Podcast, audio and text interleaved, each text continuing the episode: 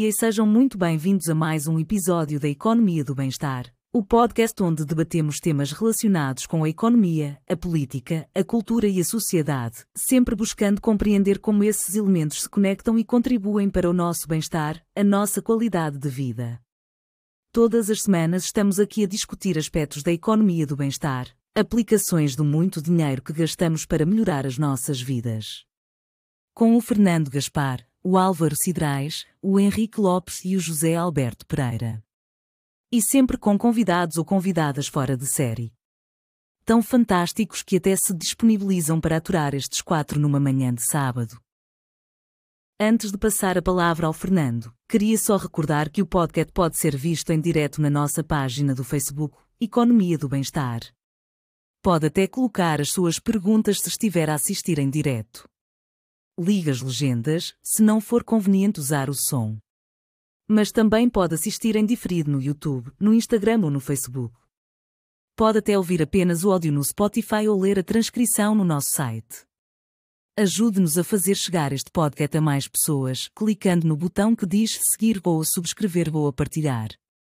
Para receber e-mails semanais com o link para o podcast, envie-nos uma mensagem em qualquer destas plataformas. Então, pegue na sua caneca de chá e vamos embarcar nesta viagem. Começa lá a trabalhar, Fernando. Muito bom dia, bem-vindos a todos. Uh, o José Pereira está cá, embora não estejamos a ver, mas. Uh, não estás a ver porque não queres. Bom Estamos dia a todos. Volta para mais um episódio. Uh, vamos falar de coisas muito comuns e que toda a gente conhece, como neuroarquitetura, e para isso temos connosco uma convidada especialíssima, a Teresa Ribeira, quem dou as boas-vindas. Obrigado por estar connosco neste sábado, Teresa. Obrigada eu pelo convite. Bom dia a todos. Estamos também connosco o Álvaro e o, e o Zé Pereira. Infelizmente, por razões familiares, o, o Henrique Lopes esta semana não pode estar connosco, uh, mas está em espírito, obviamente. Um, e eu, sem, sem mais delongas, uh, ia perguntar uh, à Teresa, neuroquê? Arquitetura. O, que é isso da neuroarquitetura? Conseguem em dois minutos explicar-nos, uh, para não perdermos a audiência, explicar à audiência porque é que isto é, existe e é importante? Neuro, a neuroarquitetura, como o nome indica, da neurociência para a arquitetura, ou seja, os estudos aplicados da neurociência na arquitetura, como é que o nosso meio construído, e não só, mas na, na arquitetura, o nosso meio construído, influencia na nossa atividade cerebral. Portanto, como falamos aqui de bem-estar e de felicidade, como é que o nosso meio construído, passamos 90% do nosso tempo de vida em meio construído, afeta a longo prazo e a curto prazo toda a nossa atividade cerebral.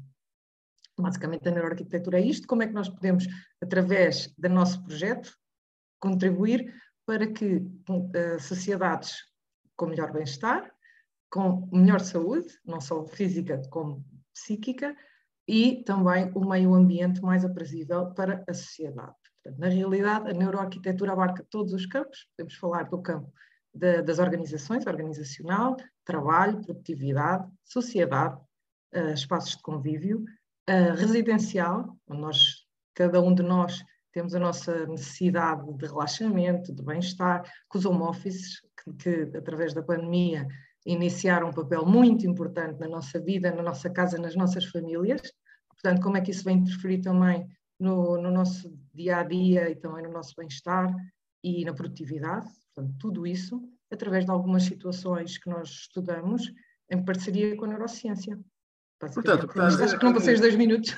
O que está a dizer é que isto tem muita influência na nossa qualidade de vida. Uh, por outras palavras, tanto no trabalho como em casa, como, como eu na rua, uh, nos meios construídos. Um, porque é que convidámos a Teresa para nos vir falar disto? Uh, por um lado, porque ela é simpática, por outro lado, porque, sendo uma arquiteta formada na Lusíada, uh, tem uma, uma, formação internacional, uh, mestrado em Barcelona, em que a tese do mestrado, a dissertação foi feita sobre a Quinta dos Álamos na Golegão, sítio de que todos nós gostamos muito, todos nós que estamos aqui. Tem formação também no Brasil, em Brasília, Neurociência para Arquitetura, é na Harvard Business School, sobre real estate. Uh, e tem um percurso de arquiteta que vai de Torres Novas uh, até uh, Maputo, Lisboa, Barcelona, portanto um percurso internacional já, já com muita coisa para mostrar. e com, com isto tudo desenvolveu esta, esta atividade que vai para além da arquitetura.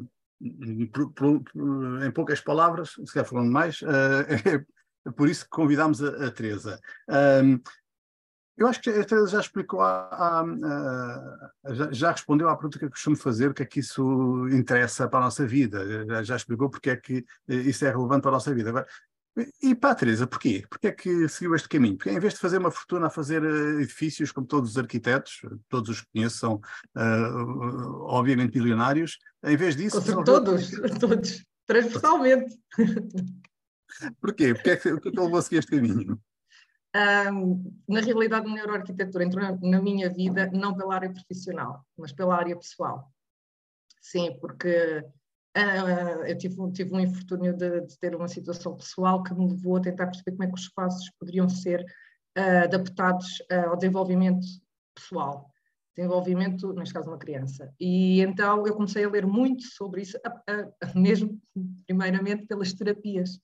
É? E depois eu comecei a perceber que as terapias estavam internamente ligadas com o espaço e como é que o espaço estava colocado e feito, e os estímulos, e como é que reduzíamos os estímulos, e como é que aumentávamos os estímulos, e comecei a perceber, além dessa parte de, relacionada com o desenvolvimento pessoal na, na área familiar, entramos em lockdown, eu já tinha iniciado estes estudos das terapias, entramos em lockdown, e no lockdown Uh, eu interessei-me por uma situação, como eu faço, faço um, build to sell, ou seja, faço todo o processo desde, desde o, o projeto de arquitetura, uh, pelo project, project management e depois o, as vendas e acompanhamento pós-venda, nós fazemos também uma parte muito importante que é a parte da aproximação do cliente ao espaço. E, e então tirei uma, um curso de especialização numa, numa prática que se chama o, o home staging, e o homestaging, no fundo, é manipular o espaço para que as pessoas se sintam em casa para comprar aquela casa. Quando estava tudo interligado, psicologia, espaço, ambiente, ainda não tinha chegado à neuroarquitetura.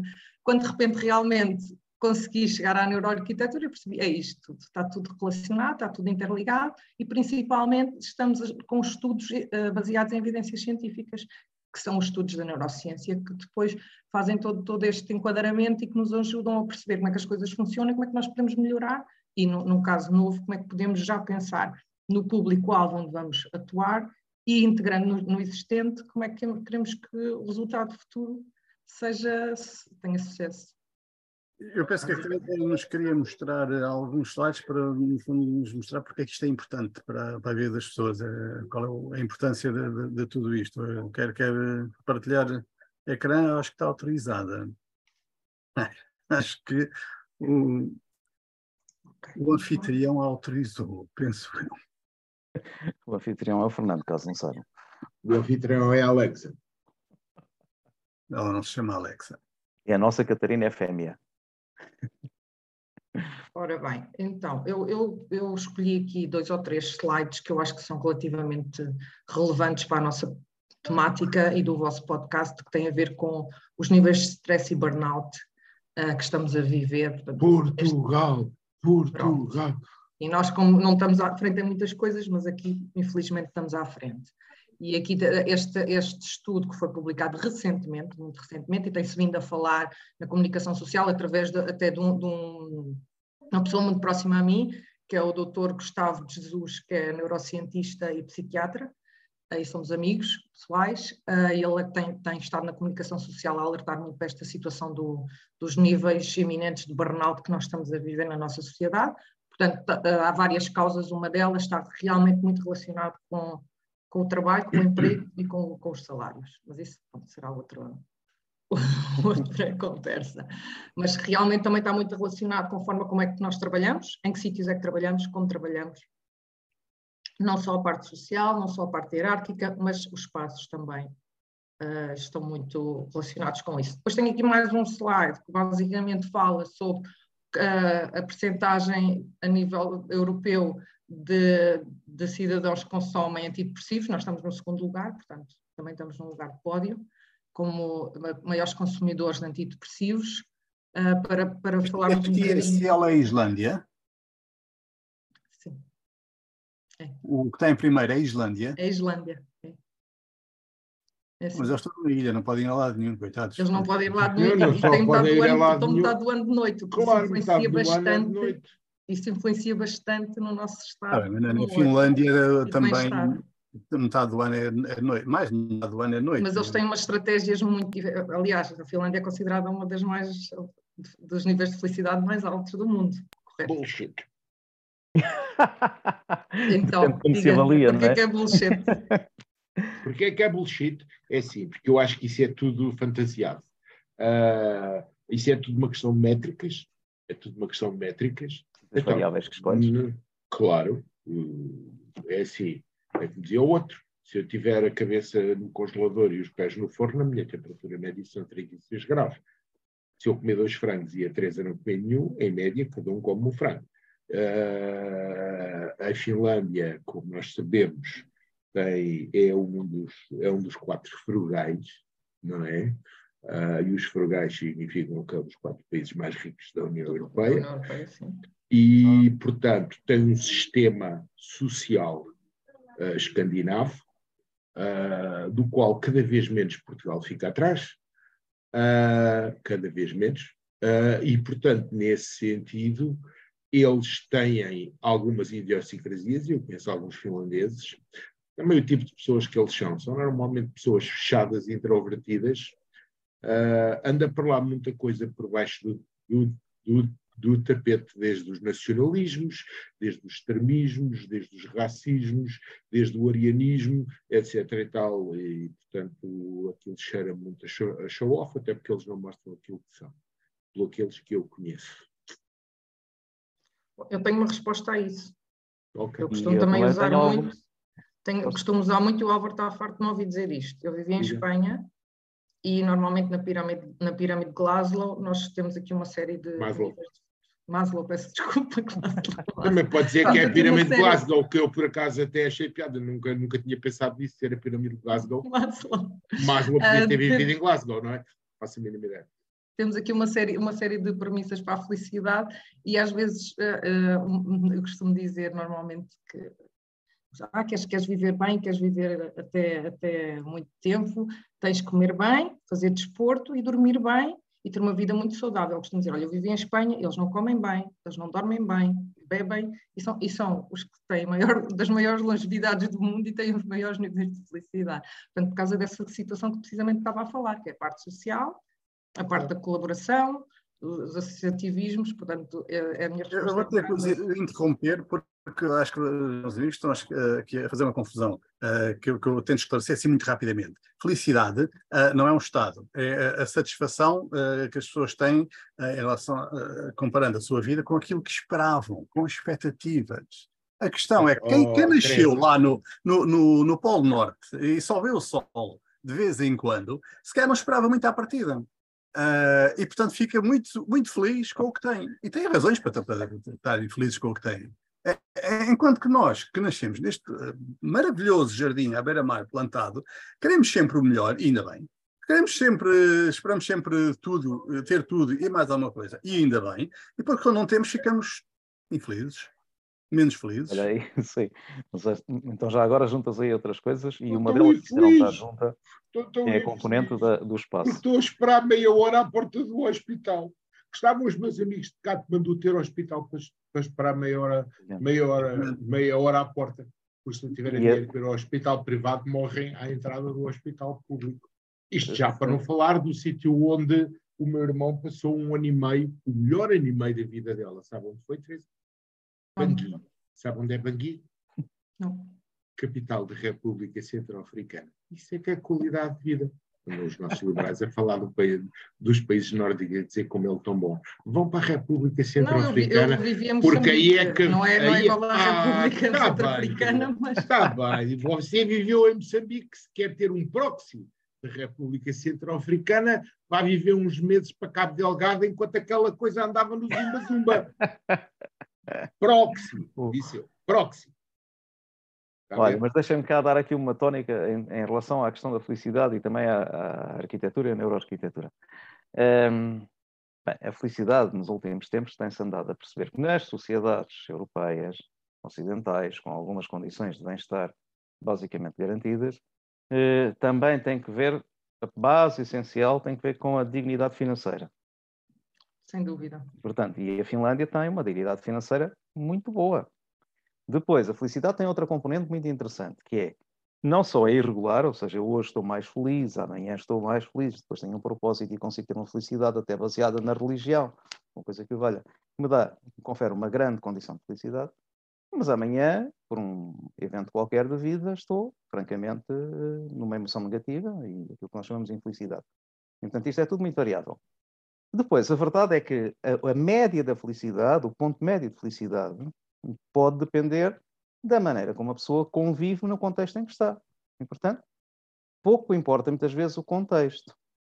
E uma coisa que tem sido muito clara é que a felicidade depende do meu contexto relacional e do meu contexto emocional. Uma coisa que não tem sido clara, e é aqui que eu passo para a arquitetura. Houve 10 anos em que eu tive a felicidade de estar a, a ajudar jovens de arquitetos a aprender. Uh, Aqueles que agora são milionários, não é? Exatamente, magníficos e todos eles, acima de tudo. E nem tiveram que emigrar nem nada. Então, há aí muita coisa, coitado. Enfim, mas, mas alguns vivem relativamente bem, felizmente, e, e, em vários sítios do mundo, que é essa outra parte interessante. Um, e vivem felizes, porque fazem aquilo que gostam. Mas na arquitetura, uma coisa que eu aprendi com eles, que eu aprendi mais do que ensinei, se calhar, eh, foi que o espaço tem uma influência imensa na maneira como eu estou uh, naquele momento. E, portanto, ter um espaço com determinada cor, ter um espaço com determinadas características, o som miserável que vocês sentem, por exemplo, no, num restaurante, quando o restaurante está mal desenhado do ponto de vista de, do conforto uh, do som, menos assim. Uh, todas estas coisas influenciam imenso aquele estado emocional naquele momento e a convivência contínua numa floresta ou a convivência contínua num espaço urbano fortemente agressivo, de facto, condiciona a nossa maneira de sentir, de pensar e de estar. E, de facto, eu dizia, inclusivamente, com muita frequência aos jovens arquitetos, malta, pensem nisto, isto é essencial. Eu não sei como é que isto funciona, vocês é que são arquitetos, vocês é que estudam arquitetura, vocês é que sabem como é que isto irá funcionar, irá funcionar, mas eu, enquanto consumidor de espaços e pessoa que já tem alguma experiência de vida, Sinto, sinto isto e penso que a grande maioria das pessoas sente isto. E depois colocava outra questão em cima da mesa. Malta, nenhum de nós, não arquiteto, sabe ler e viver o espaço. Vive à sua maneira.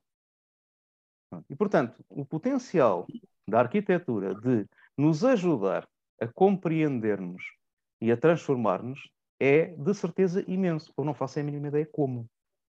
E foi por causa disso que também pensei assim, bem, se calhar temos de falar com a Teresa, porque agora, para além de estar a brincar com a arquitetura, está a brincar com a neuro, com uma componente essencial do nosso desenvolvimento. E eu perguntava, oh, Teresa, e, e no, naqueles slides que tu tens, há um que eu gosto imenso, ou dois que eu gosto imenso, e pedia-te para partilhares, que são aqueles que têm as imagens concretas uh, do, do, que penso, do modo como pensamos os espaços. Aqueles que têm as, as plantas, têm uh, o desenho. Pronto, e que nós vemos ultimamente, nos últimos anos, eh, em vários uh, sítios, por exemplo, na LX Factor encontramos coisas assim do género. Pronto, coisas assim deste, deste, deste tipo. E, e eu pedia-te que nos desse assim uma ideia de como é isto, que é, o que é que está por trás disto, como é que se explica esta ambiência que claramente é, para mim é agradável, não sei se depois está muito boa uh, durante muito tempo, mas para, à partida é agradável. A neuroarquitetura tem como base um, criar grupos de rastreio para estudos, onde serão aplicados os, uh, as teorias do espaço. Portanto, o que é que nós fazemos? Nós dividimos o grupo de utilizadores, é? e nós sabemos que há um padrão para a humanidade, no geral, há um padrão depois para um certo grupo mais amplo, e depois há um padrão para um grupo que nós queremos mais focalizado correto? Portanto, vamos falar agora do padrão mais amplo que será a humanidade. Nós percebemos que vivemos milhões de anos em contato com a natureza e éramos nómadas. Portanto, há uma memória intrínseca. Tenho que falar mais tarde, está bem? Há uma memória intrínseca no, no, no, no que é o ser humano desse contacto com a natureza. Essa memória, qualquer um de nós, em qualquer sítio do planeta, nós temos. Portanto, nós percebemos que há uma necessidade intrínseca do ser humano se relacionar com a natureza. Isso tem um nome, chama-se biofilia, e o relacionar com a natureza não é só com as plantas, a natureza é tudo o que está relacionado com o ambiente não construído, correto? Portanto, na savana, estamos a falar da água, do barulho da água, dos cheiros, todas essas situações que para nós, como seres humanos, sabemos que existe essa ligação intrínseca. E qual, isso, para nós arquitetos, funciona como um gatilho. Portanto, para acionarmos em determinados espaços consoante o efeito que queremos. Na realidade, o que é que nós fazemos? Nós fazemos a causa e efeito. Nós sabemos que determinado tipo de situações naquele espaço vai ter o efeito X no cérebro, correto?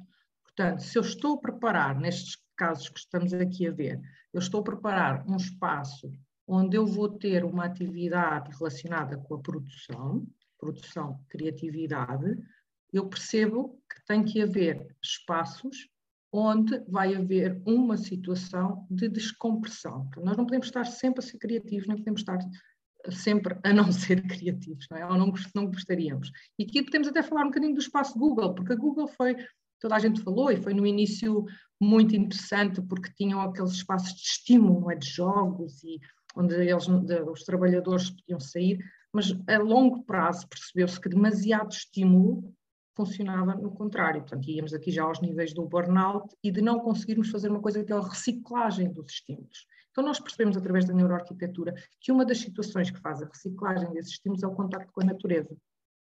A biofilia e, e tudo o que são elementos relacionados com a natureza direta e indireta. Portanto, nós podemos criar espaços que indiretamente nos indiciem essas premissas, correto? Portanto, temos aqui uma zona de lounge de uma de um, de um local de trabalho, uma organização com muitas plantas e muita luz e muita luz natural, e depois temos umas escadas, e aqui chama-se o design ativo, é nós, nós utilizamos um bocadinho estes estímulos de proximidade para levar o, o, usuário a ter um certo tipo de atividade física, portanto, por isso é que falamos aqui do bem-estar psicológico e do bem-estar físico, baseado no design ativo, ou seja, umas escadas apelativas leva com que o usuário prefira a escada e não o elevador.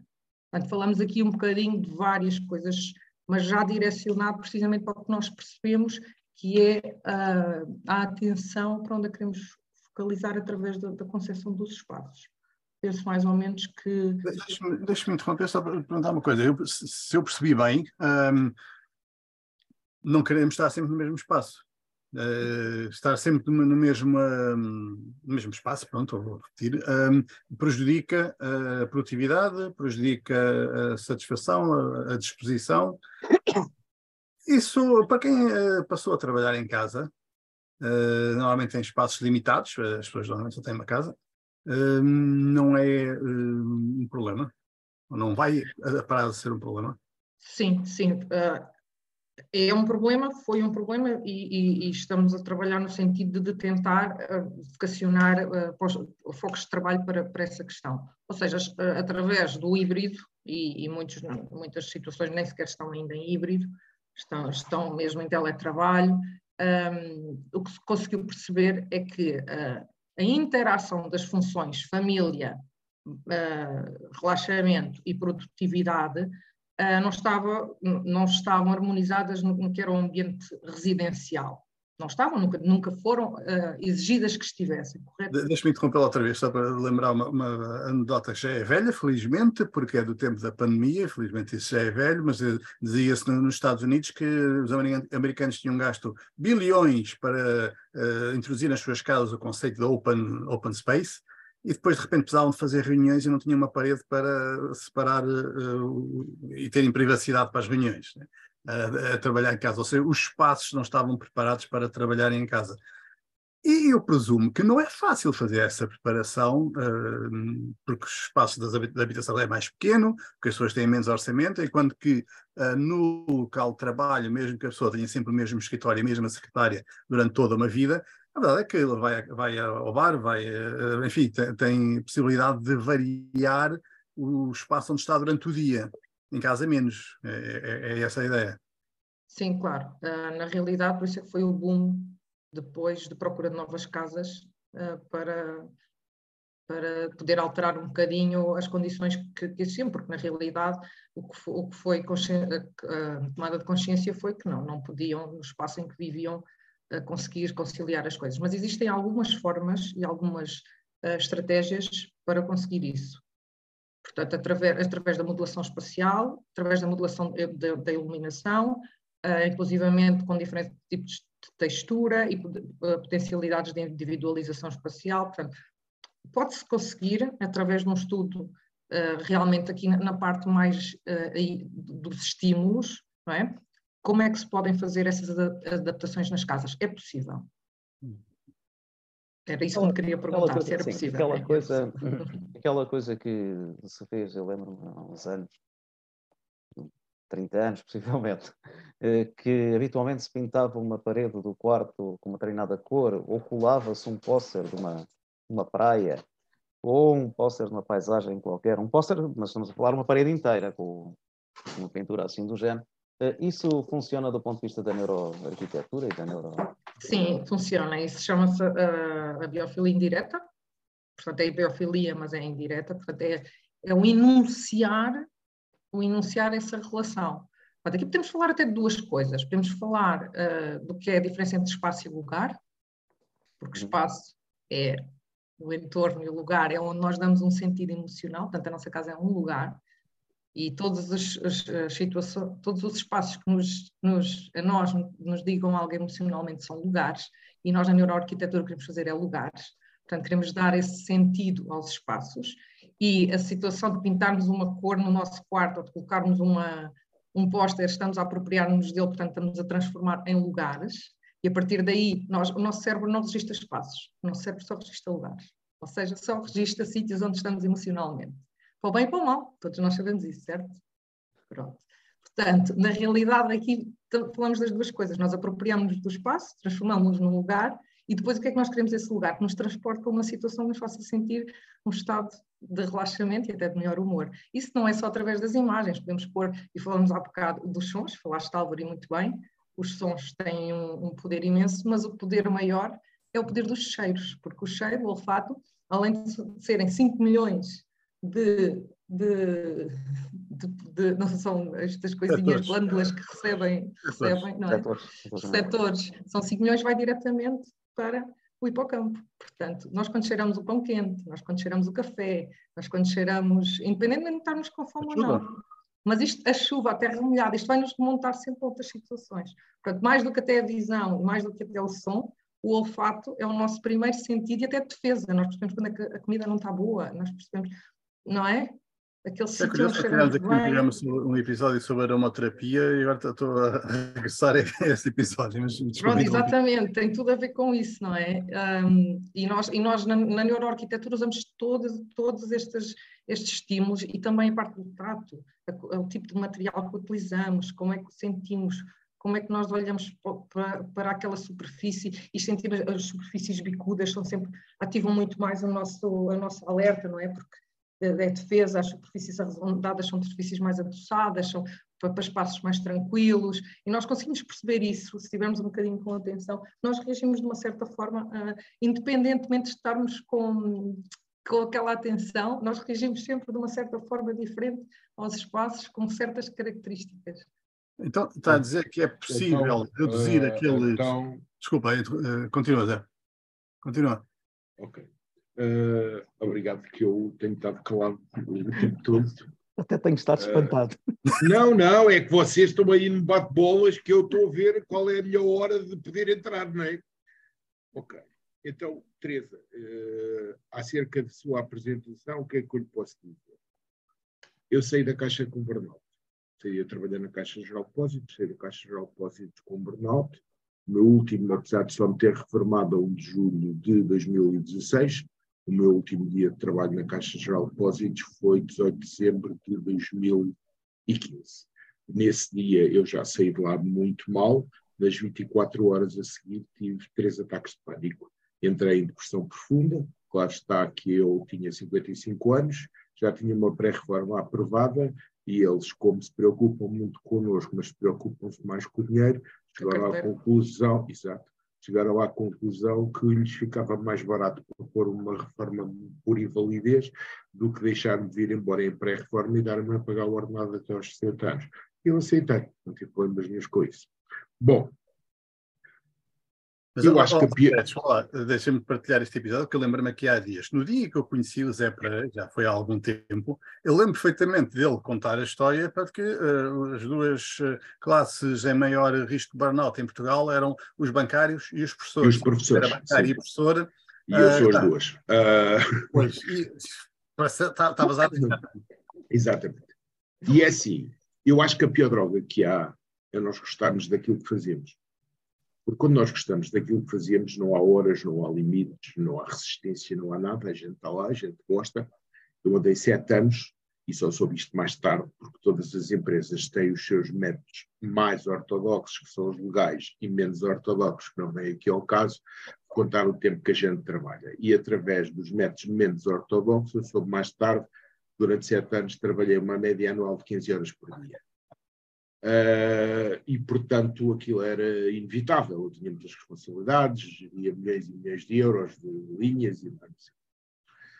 Eu nunca tive grande problema uh, da forma como o espaço me envolvia.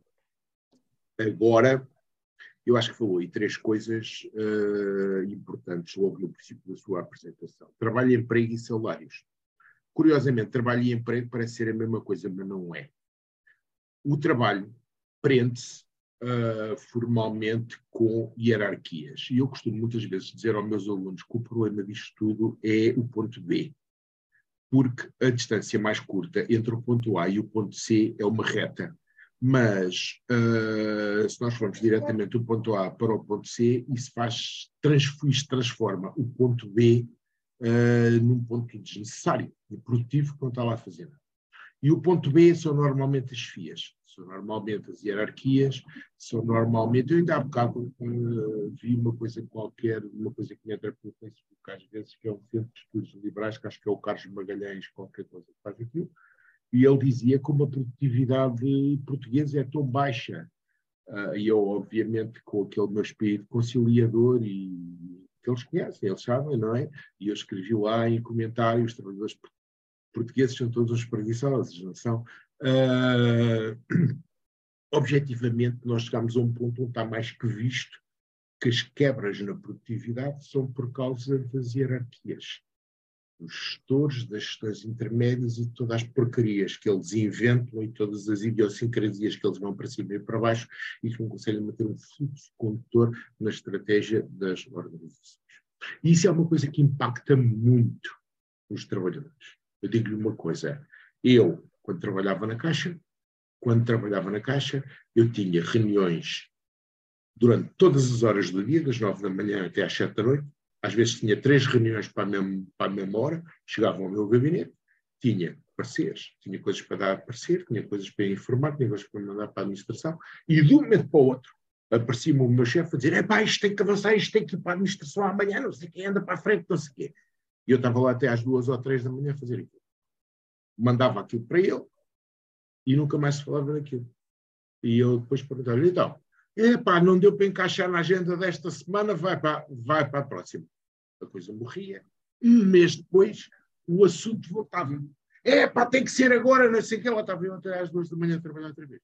E isto, minha amiga, eu posso ter um ambiente ótimo de trabalho, posso ter uma arquitetura ótima em torno de mim, Epá, não era ótima porque o edifício da, da Caixa Geral de Depósitos você conhece e aquilo é tudo menos ótimo. Ninguém de nós, mesmo quem esteja ao pé da, da janela, trabalha com a luz natural, por exemplo, não é? Uh, mas também vai para lá agora o governo, bem feita. Uh, e, portanto, agora, isto é aquilo que realmente desgasta as pessoas.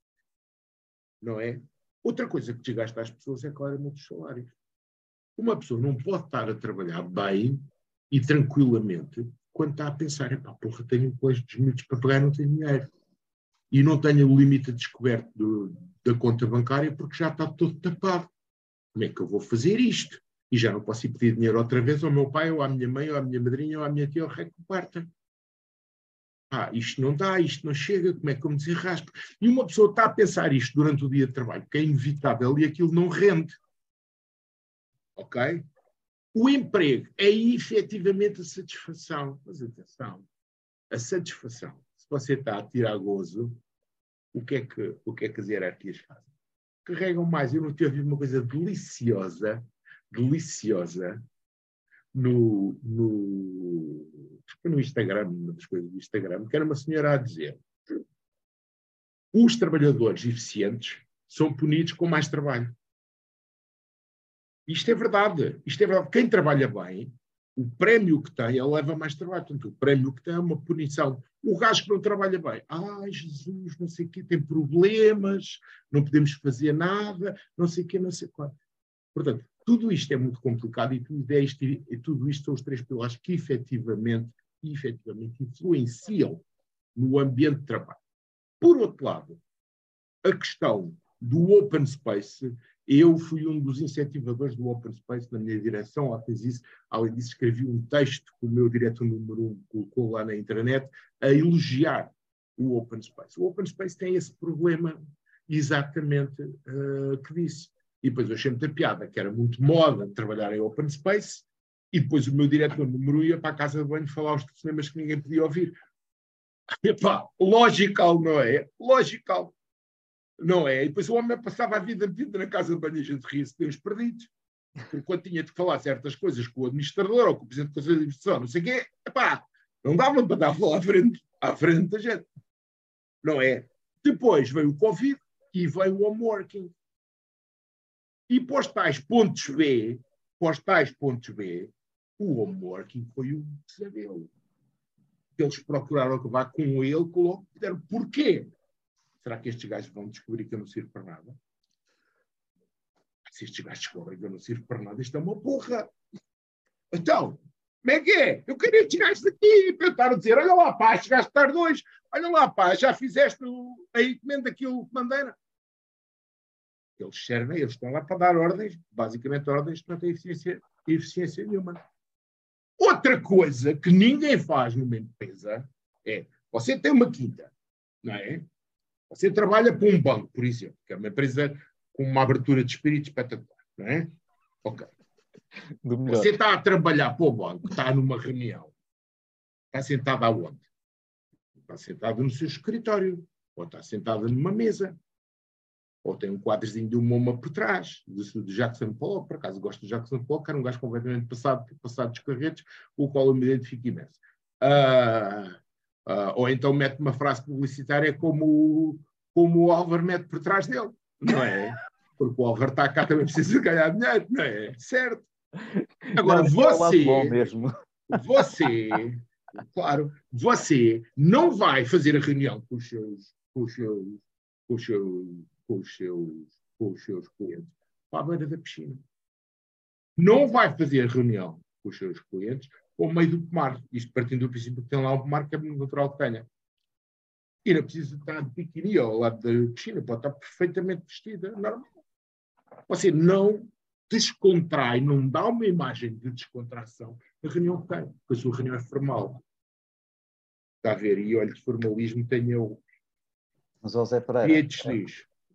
José Pereira, não tens razão nisso que estás a dizer mas deixa-me dar-te dois exemplos concretos, ou duas, quer dizer, uma tendência e um exemplo. Vai ver como é que é a Miniclip e a PHC nas salas deles. Um, como é que eles têm as coisas organizadas neste momento. Eu tenho e uma amiga minha que é ex-aluna que é diretora da PHC. Conhece a PHC, vai. conhece a Microsoft, conhece vai lá, a vai lá passear, toda. É, vai lá passear. Está lá Lembras tu que eu disse há bocado? Sim. Sim. Porque uma coisa é tu teres o, o apanágio, teres o, a montra, outra coisa é o que tu tens no armazém. Claro, exatamente. Pois é o que tu tens no armazém.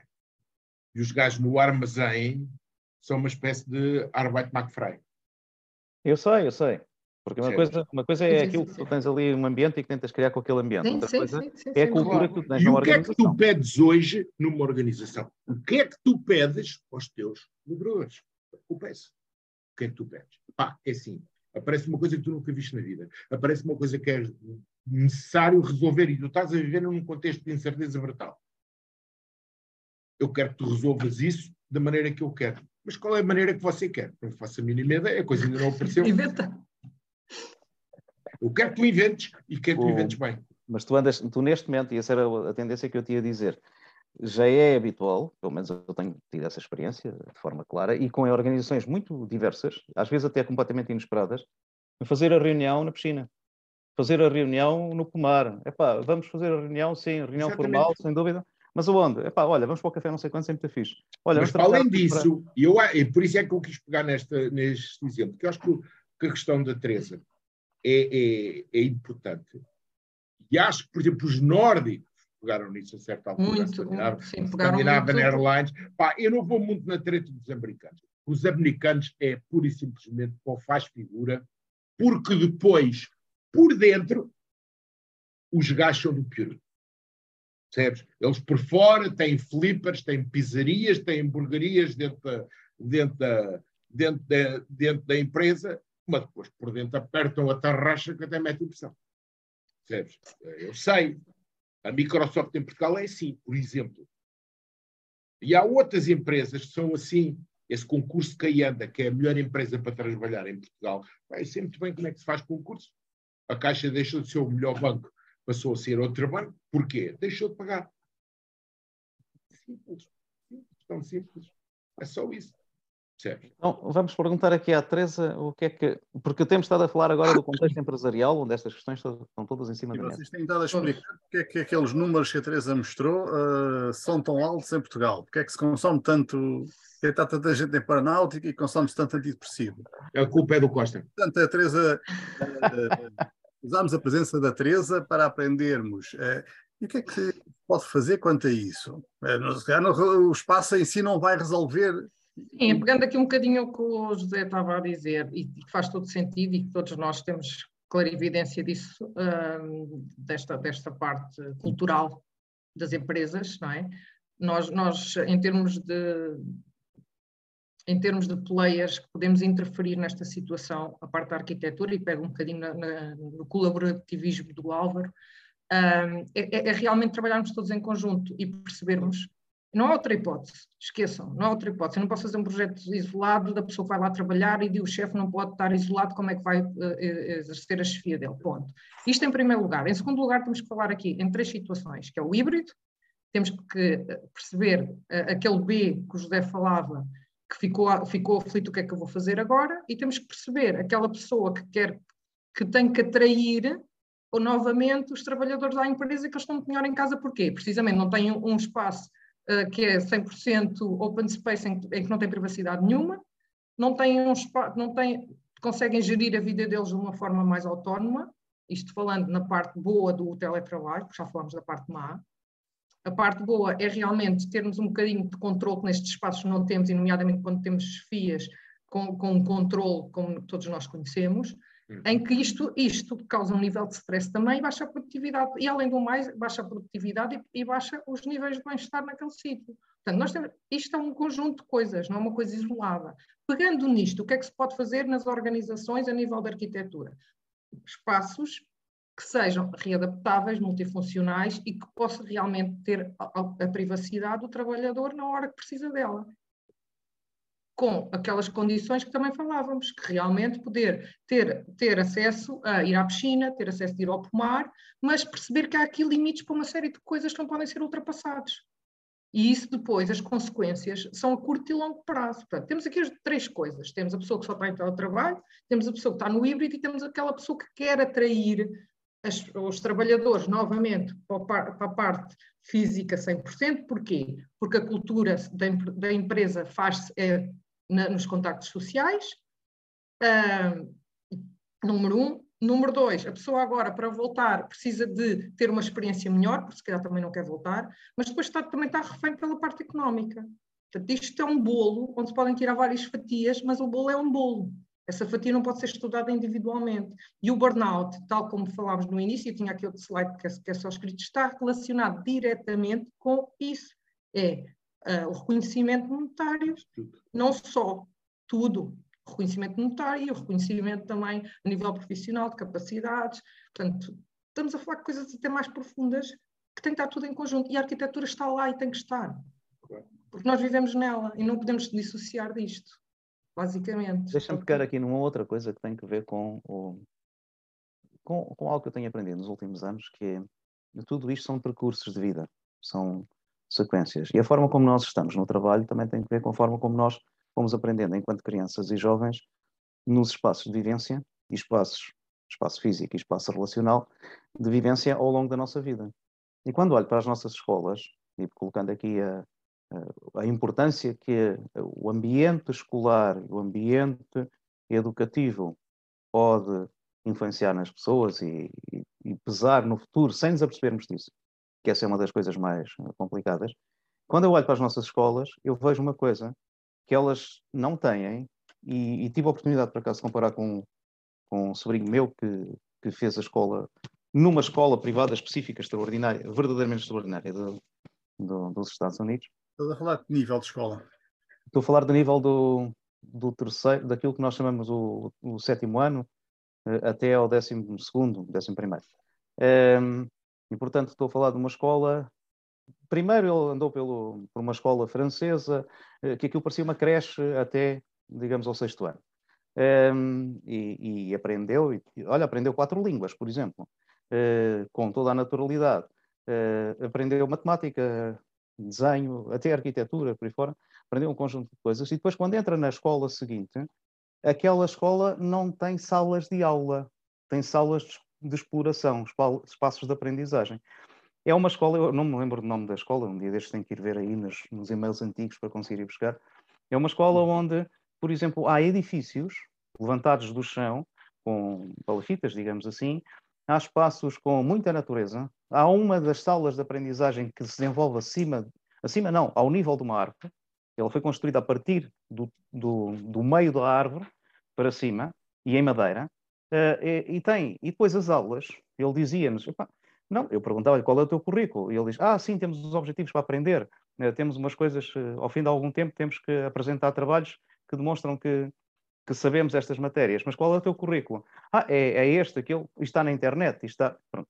Uma coisa completamente fora daquilo que nós conhecemos. Mas onde é isso? Não me recordo, é na Califórnia, nos Estados Unidos, não, não me recordo o, o, local em si, posso, é uma coisa que depois poderei procurar.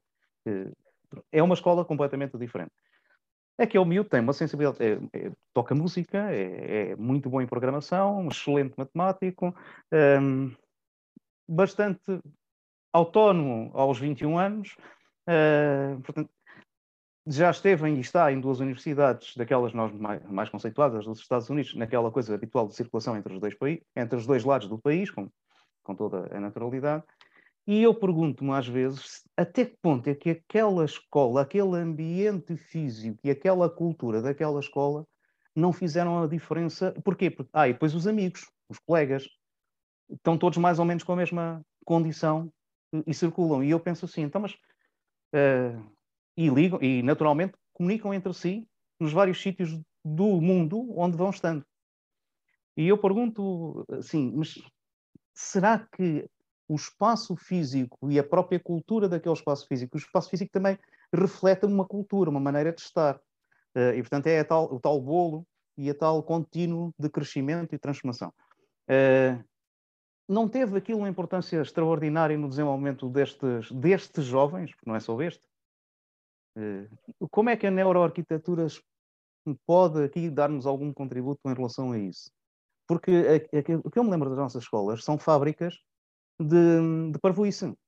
Ou seja, quando nós ensinamos temas que obviamente já não têm sentido, da física, da geografia, eh, eu fui professor de geografia durante muitos anos, e portanto, da física, da geografia, não sei o quê, temas que tinham sentido há 40 anos, de investigações que foram feitas há 100 anos, eh, é claro que isto, e todos têm que ser padronizados a pensar aquilo daquela maneira, é claro que as nossas escolas são fábricas de estupidificação, não são efetivamente espaços de desenvolvimento.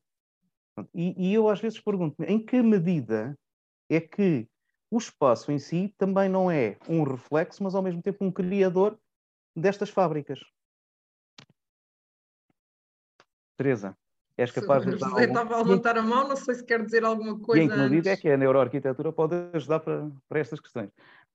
Se quer, quer fazer algum input, José? Não? Ok. Uh, claro que sim, e, e, na realidade nós sabemos que as crianças aprendem a brincar, a jogar e a brincar. As crianças, debitar, debitar matéria, já sabemos há algum tempo que não é de forma alguma o melhor, o melhor método de ensino. Claro que o nosso sistema está assim programado e, e como somos um bocadinho conservadores, é difícil penetrar nele e tentar alterar. Existem já algumas situações cá em Lisboa, nomeadamente a escola lá fora, e, e existe também na margem sul, e, e há no Alentejo duas ou três que têm algum início, talvez com esse tipo de, de filosofia, mas na realidade, e já a Montessori falava um bocadinho disso, que, que é o, como é que o espaço está organizado, para criar os estímulos nas crianças para certo determinado tipo de apetências, ou não, ou simplesmente só para um desenvolvimento mais relacionado com a parte da criatividade e depois para mais tarde tudo o que seja tendências não serem condicionadas desde o início. Portanto, também aquela história que se falava que até aos 7 anos o cérebro da criança fica modelado, já está provado que não é verdade, que nós temos durante toda a vida para podermos readaptar os nossos hábitos e preconceitos. Portanto, isso é uma situação que não é só nas crianças, portanto, podemos realmente, através da neuroarquitetura e todos esses espaços, também os adultos mudarem hábitos e terem outro tipo de postura perante certas situações na vida, nomeadamente os burnouts, mas isso agora entrávamos aqui numa outra conversa mais, mais longa, mas claro que sim, Álvaro, 100%, um, está tudo relacionado com, com a parte de como é que interagimos com o espaço, como é que o espaço nos, nos altera, nos modela e como é que nós depois a partir disso vamos entrar aqui no erro da Descartes, não é? Nós não, não pensamos, logo existimos, nós sentimos, logo existimos, Portanto, a realidade é os estímulos externos que nos, que nos provocam e como é que isso depois nos leva ao nosso, à nossa postura no nível futuro, tendo em conta que estamos a falar das escolas, não é? José, passa a palavra. A esperança. A esperança. Não, não, não, não, é que eu estava a concordar.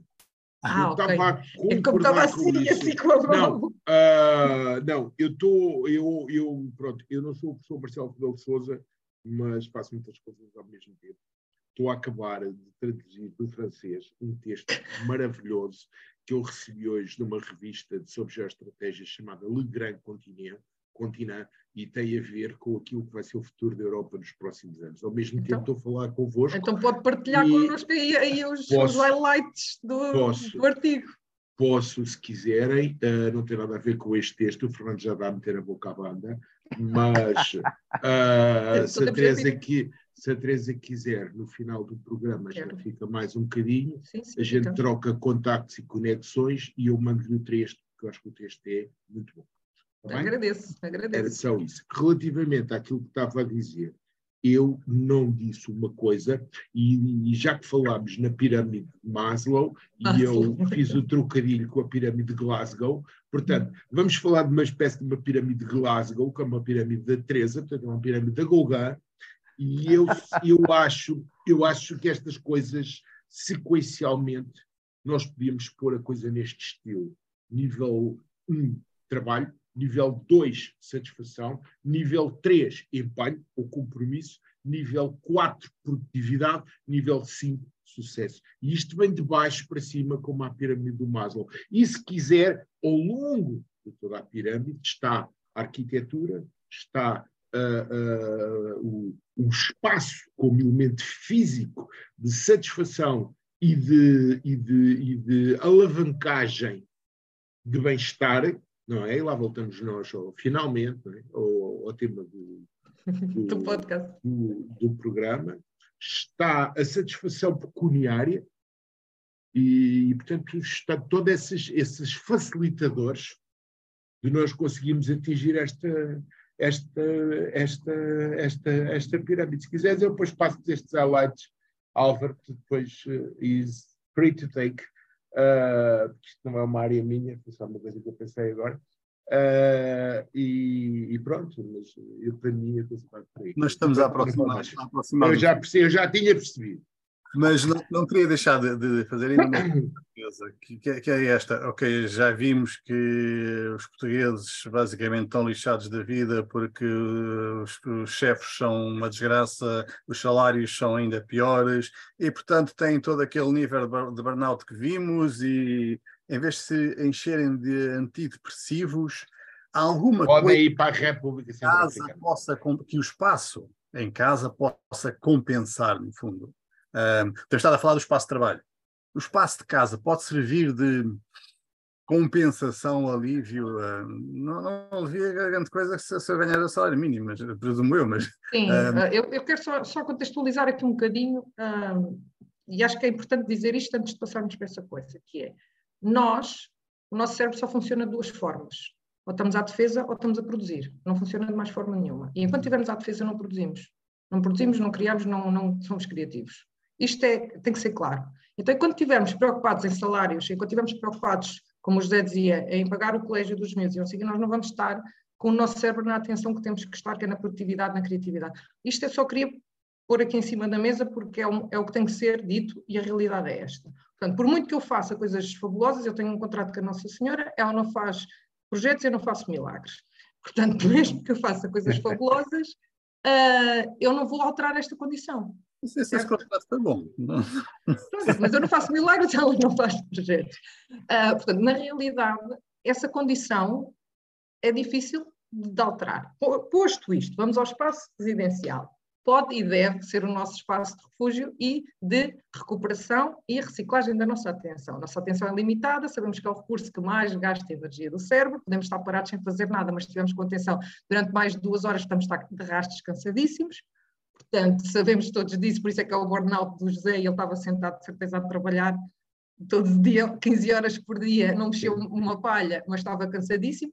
Portanto, nós percebemos isso, o que é que nós temos que fazer? Nós temos sempre que perceber que a nossa casa tem que nos servir para repor esses níveis de atenção. Como é que nós respondemos dos níveis de atenção? É aliviando o stress e aumentando o bem-estar e o relaxamento. Como é que isso faz com a neuroarquitetura? Portanto, temos que nos centrar muito numa coisa que é o sono, no ciclo circadiano, quando é que estamos o pico de produtividade, quando é que necessitamos da dopamina para começarmos a sentir e para podermos dormir bem, porque normalmente quando estamos em estados de pré-burnout, stress, não sei o quê, o sono é a primeira coisa a dar o sinal, toda a gente sabe disso, deixas de dormir, estás em pré-depressão, portanto, isto é fundamental, portanto, percebemos como é que o nosso espaço da nossa casa nos faz conseguir chegar a estes estados, é? relaxamento e de, de recuperação da atenção e de, de, de termos um, um, sono recuperador. Depois, a nível familiar, nós temos realmente as, as, zonas, as zonas que delimitamos na nossa, na nossa, no nosso lar, no nosso meio da, da casa, que é pronto, as zonas de convívio, as zonas de estar, as zonas de trabalho e as zonas de, de relaxamento e dormir. Isto deve ser claramente conseguida através das expectativas do usuário, portanto temos que perceber para quem é estamos a fazer estas casas, estamos a fazer casas para pessoas que estão reformadas, estamos a fazer casas para pessoas que estão no início de vida, estamos a fazer casas para pessoas que nómadas digitais, não é? Que vão utilizar o, o, aquele, se calhar aquele, aquele espaço curto, aquele, aquele espaço muito pouco tempo e precisam de um, de um de, se calhar dão, dão, muito valor à, bio, biofilia e esse, esse tipo de coisas, Portanto, aqui o foco é principalmente no usuário, por isso é que eu falava ao início que nós estudamos grupos de pessoas que vão usar aqueles sítios e adaptamos o espaço. A casa, para nós, tem que ser o sítio onde nós nos sentimos melhor. Ai, porque a decoração, gastar dinheiro em decoração. Não. O espaço da nossa casa tem que ser o sítio onde nós nos sentimos melhor. Independentemente da forma como ele está feito. Para nós tem que ser o nosso refúgio. Ok, obrigado, Teresa. Vamos ter que ter outro episódio para discutir o problema depois das pessoas arranjarem em casa, terem em casa, com a situação atual do Temos que fazer outro episódio com, outro episódio. sobre isso. Zé Pereira, queres fazer alguma última pergunta? Alguma última, não, não, não, não, não, obrigado. Eu estou perfeitamente satisfeito com o programa de hoje. Álvaro, toma a palavra, por favor. Então vou. Não, o que é que aprendeste? Eu não aprendi nada, hoje não aprendi nada. Opa, estavas. É estou aqui a partilhar convosco uma brincadeira por causa da pirâmide de Maslow. Um, agora há quem coloque de forma muito interessante em parte, na parte de baixo, em vez dos cinco níveis, a componente espiritual, que nas organizações podemos chamar a cultural. Um, e, e, de facto parece-me que foi muito bem pensada esta brincadeira, porque depende da maneira como nós sentimos e, e projetamos a nossa existência, eh, tudo o resto depois fazemos nos outros contextos todos. Uh, e nós esquecemos isto, é o subliminar, isto é o, é o mais importante de tudo.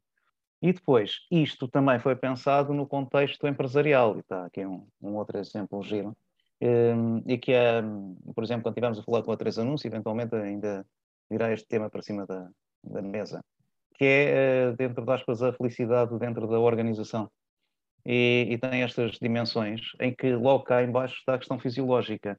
E se repararmos aqui do lado direito, está o horário de trabalho, intervalo de descanso e o conforto físico. Ou seja, as bases essenciais disto, e não retiro nada, pelo contrário, subscrevo aquilo que o José Pereira disse há pouco, as bases essenciais deste processo são claramente a componente cultural barra espiritual e a componente física de, do envolver, mas são tão básicas, tão profundas, que nós raramente nos consciencializamos e nos apercebemos delas. Exatamente.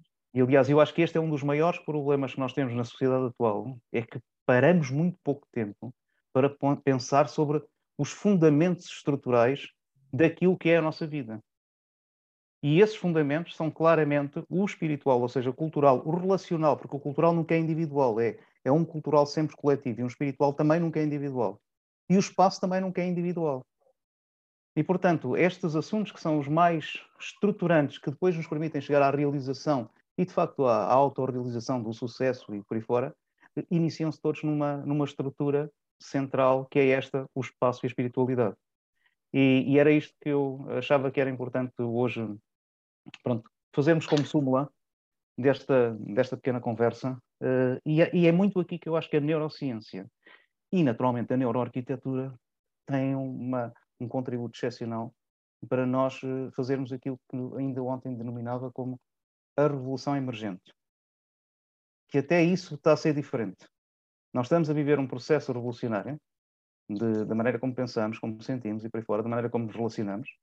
Eh, é uma revolução emergente, mas nós não estamos ainda a tomar consciência da, desta nova forma de fazer revolução.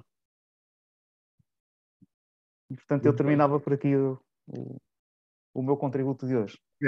Muito obrigado, Álvaro. Uh, Teresa, uh, antes de nos despedirmos de si, palavras finais. Não, isso não soa bem. Palavras finais. palavras finais. E morreu. Uh, palavras finais. Uh, falamos aqui um bocadinho da, da integração da neuroarquitetura em tudo o que o Álvaro disse. Portanto, os espaços, não vivemos fora dos espaços. A nossa sociedade é moldada pelos espaços também. E, como dizia o Churchill, não é? nós mudamos os espaços, os espaços mudam-nos a nós. E assim termina. Os espaços mudam-nos a nós, sem dúvida. Então, um, agradecer eh, muito a todos a, vossa presença. Uh, já tive a ver que não temos, esta semana não temos perguntas no, no Facebook, ninguém em direto, mas uh, lembrar a todos que podem sempre, todos os que estão a ouvir, podem sempre colocar as vossas perguntas, comentários, uh, qualquer das plataformas em que a Catarina no início disse que poder, podem ver o nosso o nosso podcast. Só, só uma nota, uh, vamos fazer uma alteração esta semana. Uh, nós publicamos o vídeo, publicamos o áudio no Spotify e temos publicado uma transcrição no, no blog da nossa página. Uh, e temos feito essa transcrição com uma ferramenta de inteligência artificial que faz um resumo no início. O resumo é tão bom que eu vou deixar de publicar a transcrição, porque a transcrição fica uma coisa longa, chata de ler, Uh, enquanto que os resumos são realmente muito bons. Então, vou começar a publicar apenas esse resumo, uh, que apanha, realmente apanha muito bem tudo aquilo que foi o, o conteúdo do, do podcast, uh, e vai ser esse o, o, o, conteúdo do nosso blog daqui para a frente. Não vale a pena estar a publicar a transcrição, até porque se alguém tiver curiosidade de saber quem é que disse o quê, pode sempre ir ouvir, ouvir ou ver no, no, no, nas gravações. Mas pronto, era só isto. Agradecer a, todos a, a vossa paciência neste sábado de manhã.